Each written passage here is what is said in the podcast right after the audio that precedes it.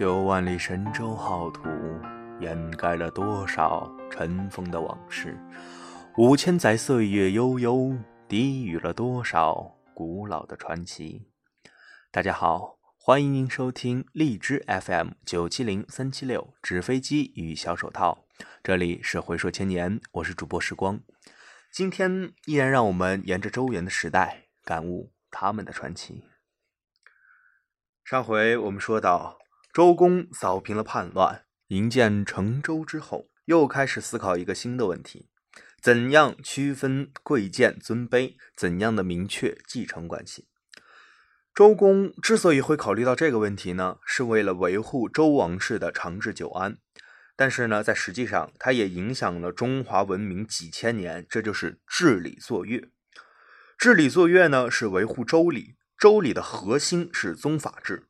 进一步的说，就是继承的制度，王位的继承、侯位的继承，包括爵位的继承，在周以前是没有这么严格的继承制度的。其他人都是因为争夺王位而背离这个周氏。周公呢，他是对殷商的历史很了解的。殷商的王子分嫡和庶，子以母贵，传弟和传子并存。在殷商最常见的是兄终弟及。所以呢，才导致了这个九世之乱。传弟最终还是要传子的，所以呢，在这个时候，周公就确立了嫡长子继承的制度，明确的废除了传弟制，规定呢，只有嫡长子才有资格继承皇位，其他人呢，你想都别想，连门都没有。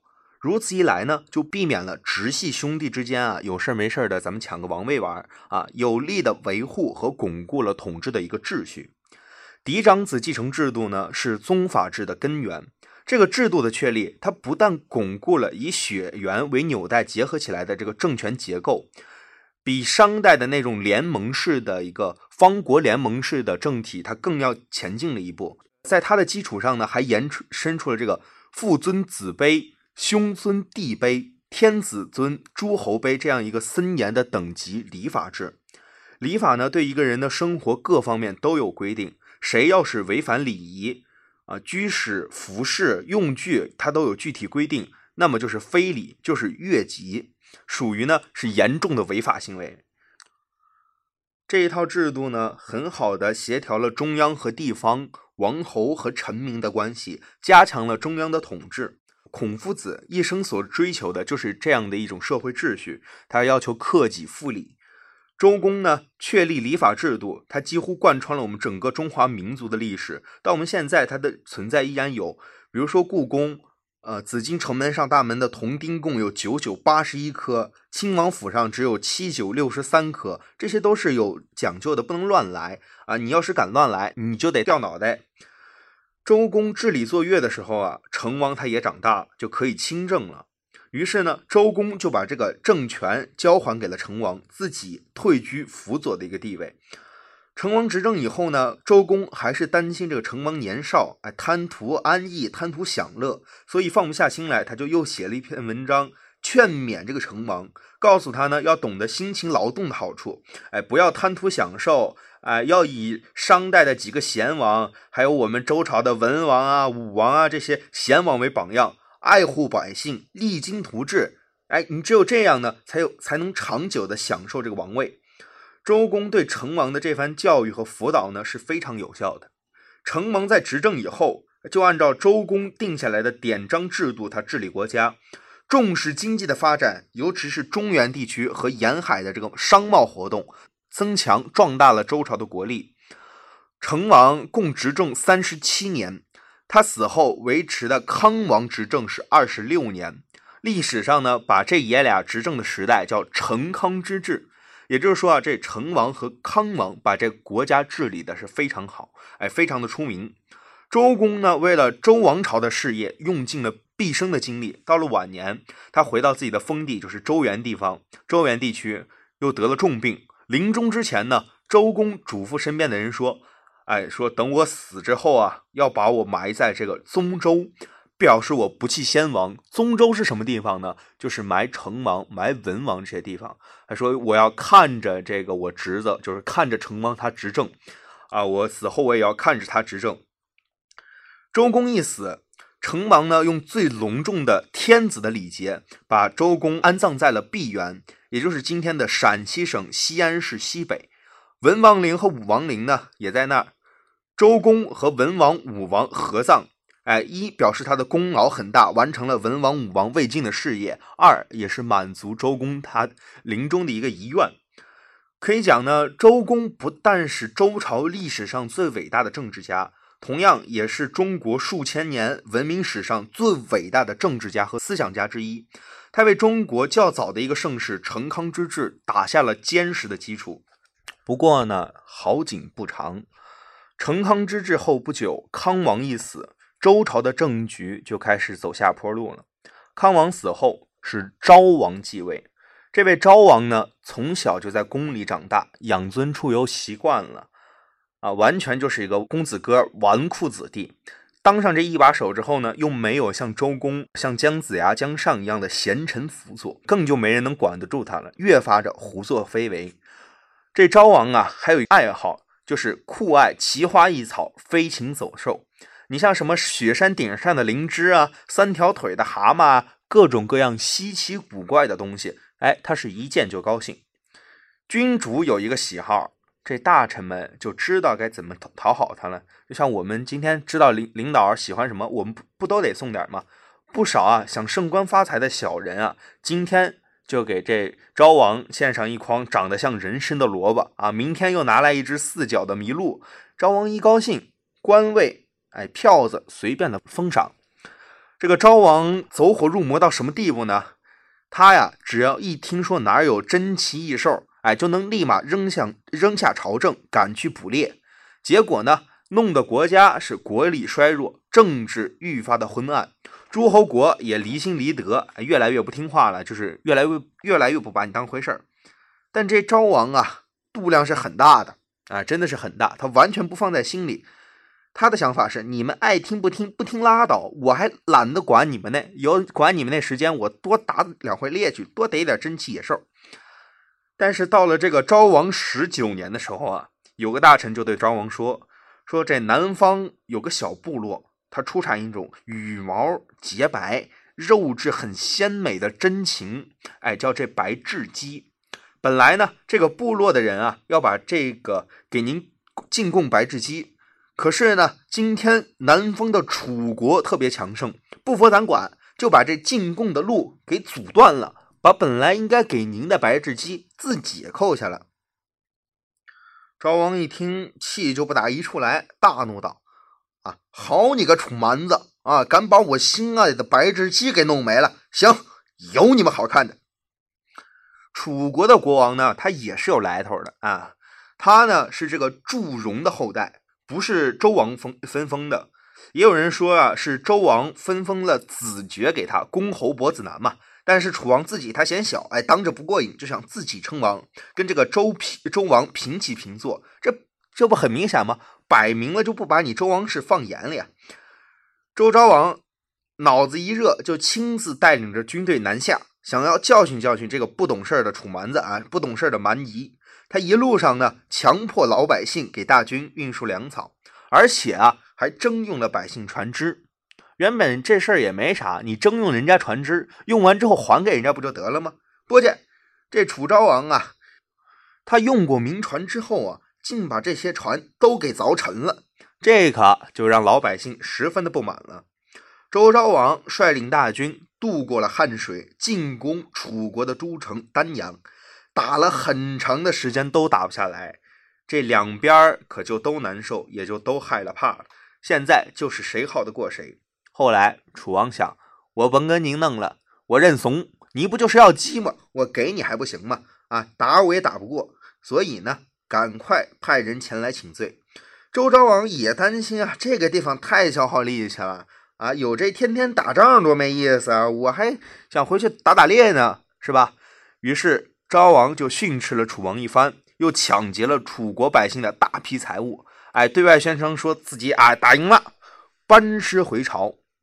昭王啊，是一路游猎，又回到了这个汉水边上，命令部下再一次强征民船。老百姓早就恨的恨周王，恨得牙根痒痒了。你这次又来啊，还来？上次的东西你还没还呢，又要传啊？好，给你。但是啊，他们暗暗百姓暗暗的把这个船板可就拆了，用胶把它粘合了起来。昭王也不明白，就跟着他的将士们登上了船。行至在江心的时候，粘船板的这个胶已经被江水啊溶解的差不多了。于是船板是纷纷掉落，船是一艘一艘的往下沉。这昭王啊，还没等被救到岸上来，喝水都喝饱了。没力气，没没出的气儿，也没进的气儿了，就这样死了。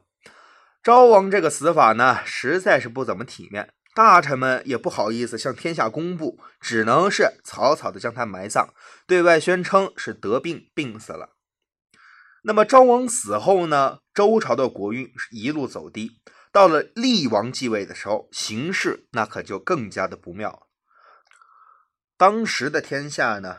是有些诸侯已经是很强大了，周王室已经衰微，所以呢，厉王的爹他也没辙儿，不敢跟这些诸侯耍横，只好是放下身段，低声下气。但是呢，厉王这个人死要面子，他活受罪，看不清形势，再加上有一些奸佞小人利用他这个心理，一个劲儿的撺掇他干坏事儿。这个人呢，也有个爱好，厉王喜欢什么呢？厉王喜欢钱。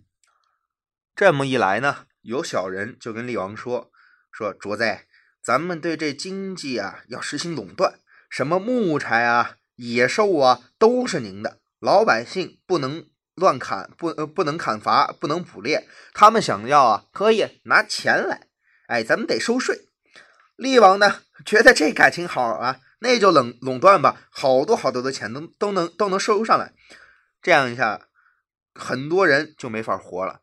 人家就是靠打猎、捕鱼、砍柴为生的，这些事儿都不许干了。那我怎么养家糊口啊？厉王他可不管你这个，反正他有的吃就行了。百姓们没得吃，这个事儿不管放在哪朝都会出乱子。但是当时啊，大家也没想造反，反正闲的也没事儿干，就三五成群的跑到大街上去抨击朝政。哎，嘴上出出气。这下周厉王他不干了，大怒道。啊！你们这些个平头老百姓，哎，敢背地里说我的坏话啊！于是呢，他就实行了一个特务恐怖的特务统治，派出这个监听员，哎，特务监视老百姓的一言一行，说他一句坏话的就要杀头，而且还带连坐。这么一整，整个社会就陷入了一片恐惧之中，亲友熟人，哎，在街上遇到、路上遇到都不敢打招呼。只能是心照不宣的默默递个眼神哎，就就就那个，就那个那个特务，整个城市呢变得是死气沉沉的。当时的辅政大臣们知道这么干不行，就跟厉王说：“老百姓啊，不说不等于嘴上不说，他不等于心里不想。您把他们说话的权利都剥夺了，谁不恨你啊？这个后果就跟那堵洪水是一样的，洪水不能堵，只能疏通。”治理百姓更应该是广开言路，让老百姓把自己心里的话都说出来。但是周厉王呢，不仅不听劝，哎，反而的变本加厉。农村里的人还好点啊，特务不可能无孔不入到那个地步，对吧？但是城里的人可就遭了殃了，也就忍无可忍。那鲁迅先生那句话怎么说的？沉默，沉默，不在沉默中爆发，就在沉默中死亡。谁也不想死，于是呢，百姓们就爆发了。大伙儿聚在一起，向王冲向王宫找这个周厉王算账。周厉王这下可慌了，赶紧的是调兵遣将，准备镇压。可是那会儿啊，没有职业军人啊，老百姓平时干自己的事儿，然后呢，在固定的时间段里，他服兵役，藏兵于民。现在呢，是老百姓都要反你，哪儿还来你的兵啊？周厉王。意识到这个大祸临头，急忙呢是带着老婆孩子逃出了都城。暴动的老百姓一看是周王没逮着啊，也就各自散去，该干啥干啥去了。但是呢，国不能一日无君。周厉王这老小子一时半会儿他是不敢回来了。他没死，新君也不能继位。于是呢，经过推举，大家就找来两位大臣，暂时的处理国政。如果呢遇到十分重要的事情，就由公卿大臣们共同商议决定。所以呢，这种政体被称为共和。这一年呢是公元前的八百四十一年，也被称为共和元年。这下周王室的脸面啊，那是彻底没了。前面的一个是南征掉水里给淹死了，这回这个又被赶出了国都，最后客死他乡。按照这个节奏发展下去，很快呢就没拿没人拿这个周天子当回事儿了。那是周厉王啊，有个儿子叫季晋。暴动发生的时候，他逃到一位大臣的家里避难，结果被发现了。愤怒的百姓呢，闻讯赶来，包围了这个大臣的宅子，要求大臣把这个季晋交出去。大臣后来没有办法，只好拿自己的儿子冒充季晋。哎，大臣自己的儿子被百姓打死了，季晋活了下来。周厉王病死之后呢？暂时管理国国政的两位大臣渐渐平复了民怨，然后呢，扶植季晋继位，这个就是周宣王。国人暴动和父王的下场，周宣王啊是看在眼里，记在心里。所以继位的初期呢，是虚心谨慎，哎，情理国政。你想啊，他不好好干也没办法，搞不好老百姓再火一次，再一生气，又把自己推翻了。在宣王的领导下，周朝它有一个起死回生、哎回章返照这么一个过程。可就在这时呢，其他诸侯国也在崛起，他们不肯再为王室出力，甚至啊有的还蓄意谋反。有一次，东边一个诸侯国联边呃联合了东边的少数民族进攻周王室，一直打到了成州洛邑的附近。宣王呢倾全国之力抵抗都没成功。最后啊，还是借助了其他诸侯国的力量，才勉强的取胜。更可怕的是什么呢？随着周宣王的年纪渐长，他开始变得顽固，哎，听不进不同的政见。为了显示自己的威风呢，在鲁国选立继承人的时候，宣王根据自己的喜好，硬逼着废长立幼。鲁人当然不服啊，就兴兵讨，呃，宣王就兴兵讨伐鲁国，使鲁国陷入了混乱之中。你想啊，宣王这么干，不仅会破坏了周公立的这个嫡长子继承制，同时呢，也引起了同姓诸侯国之间的不和。天子不应该干预诸侯国内部的事务，况且他这次干预分明是强词夺理，不合礼法。最终啊，宣王也落得个众叛亲离的下场，郁郁而终。宣王一死，他的儿子继位，这个可就有名了，是历史上著名的周幽王。周幽王这个人呢，性格暴躁，刻薄寡恩，而且喜怒无常，国家大事他都不管，整天就知道吃喝玩乐。刚一继位，就四处派人寻找美女，他身边的奸臣们呢，也就尽可能的满足他的欲望。其实啊，这历史上的昏君、暴君都是一个模子里刻出来的，他们都贪财好色，而且啊，听不得坏消息。周幽王同样也不例外，只要是给他报告了坏消息的。都会获得惩罚，劝谏他的人下场的是更惨。有一次啊，有一次，一个姓包的大夫就替别人说了几句公道话，就被下狱，一关就是整三年啊。包家人呢想了很多法子都没有成功，最后使出了美人计，花重金啊从民间买来一个黄花闺女献给了周王。这个美女啊就是褒姒，当时他只有十四岁。生的那是花容月貌，似天女下凡。幽王一看，哟，这么漂亮一美女，乐得合不拢嘴，立马就把这包大夫就给放了。一看周王接了个这么，一看周王接了个美女进宫啊，大臣们都觉得这要坏事纷纷劝谏他说：自古以来是红颜多是祸水，妹喜和妲己就是两个典型的先例。这时候有一个小人出来反驳说。一般的老百姓都可以娶好几个小妾，大王贵为一国之君，接受一个美人儿有什么大不了的？这话可就收说到幽王心坎里去了。他对大臣们说：“人人都可以要美女，凭什么我不行？估计是你们这帮色鬼自己看上了吧？啊！今后若又再有人拿这个说事儿，是斩首不留。从此以后。”幽王跟褒姒形影不离，其他的妃子，包括这王后，可都失宠了。有一天，幽王正跟正跟褒姒吃喝玩乐呢，身后来了。哎，褒姒没有起身迎接，这是失礼的行为，这是对皇后不敬。身后呢，非常的生气。他回去之后左思右想，这气儿不打一处来啊，就把自己袒自己老公袒护小妖精啊，袒护褒姒这个事儿告诉了自己的儿子。当时的太子年轻气盛啊，听说随便来了个小妖精就敢欺负自己的母后啊啊，便下决心要找这小妖精好看。第二天，太子得知父亲上朝的消息，就带了一群人跑到了褒姒的花园里。太子见过的女人，也就是身边那样模样普通的宫女啊，如今看到这么一位妖娆性感的姑娘，那小心脏扑通扑通扑通扑通直跳。但是他心念一转，是又气又恨。气是气，这么一个啊美女，怎么就啊欺负自己母后？恨什么呢？他恨父亲。这么好个美女，为什么不给我呀？按年岁、按长相，也是我们俩更配。你看那老老头子啊，糟老头子多大年纪了？看来他和我老爹都不是什么好人。于是冲突就发生了。在扭打的过程中呢，不知道是有心还是无意。年轻的太子就把褒姒上衣给撕开了。太子呢，并没有想弄出人命，就是想教训一下这个褒姒。但褒姒，你想他哪受得了这个气啊？一时间就扑到周幽王面前哭诉：“哎，说你，你看我这头发乱的啊！我大早晨起来弄俩小时头发，你再看我这衣服啊，这是你儿子撕坏的。他他想怎么着吧？”周幽王呢，心疼这美人啊，但是也知道儿子什么意思，这是想给他母亲出气。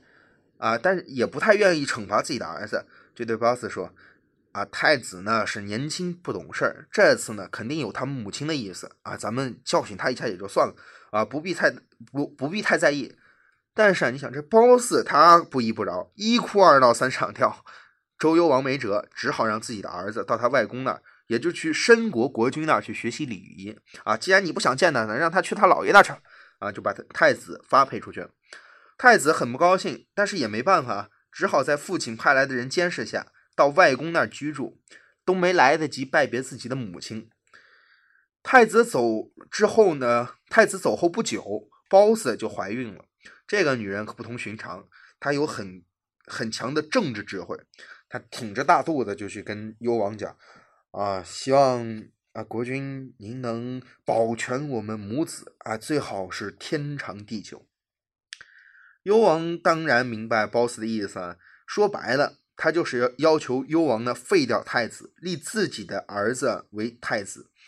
但是呢，废长立幼是违反礼法，而且是关乎国家命运，幽王也不应该，也不敢轻易的做。褒姒正在这儿琢磨怎怎么把这身后也收拾下去。身后啊，他自己就送上门来，他写了一封信，派人送到申国。但这是这个信使啊，被守卫给扣住了。那可能也是褒姒嗯，在后宫里发展了自己的力量。那封信就到了褒姒手中。褒姒拿到这封信之后，一番篡改，把信的内容呢变成了身后想要自己的儿子回来，共谋大计，是谋反啊反信。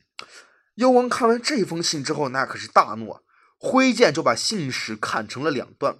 包子这时候赶紧上前添油加醋，对这个幽王说：“是幸好老天保佑我啊，是发现了这封信。可是身后呢，每天都有可能写信，我可无法保证每天都能接得住啊，大王。”然后他拍了拍自己的肚子，接着说：“我们娘儿俩的性命可就悬于太子之手啊。”幽王就说了：“啊，他得安慰这小美人啊，说有我在，没事儿，甭怕。”但是褒姒又说：“那您要是不在了呢？”太子可就会成为太王，那时候我们娘儿俩可就没命了。说完，这褒姒开始哇哇的哭。幽王呢，也实在受不了美人哭啊，也搭着身身后这事儿办的不地道，于是就下令把身后打入冷宫，废掉了太子的储君之位。好的，感谢各位听众，本期的回说千年就与你分享到这里。下期我们将回到周原的长城，看一看烽火戏诸侯的背后隐藏着怎样的春秋战局。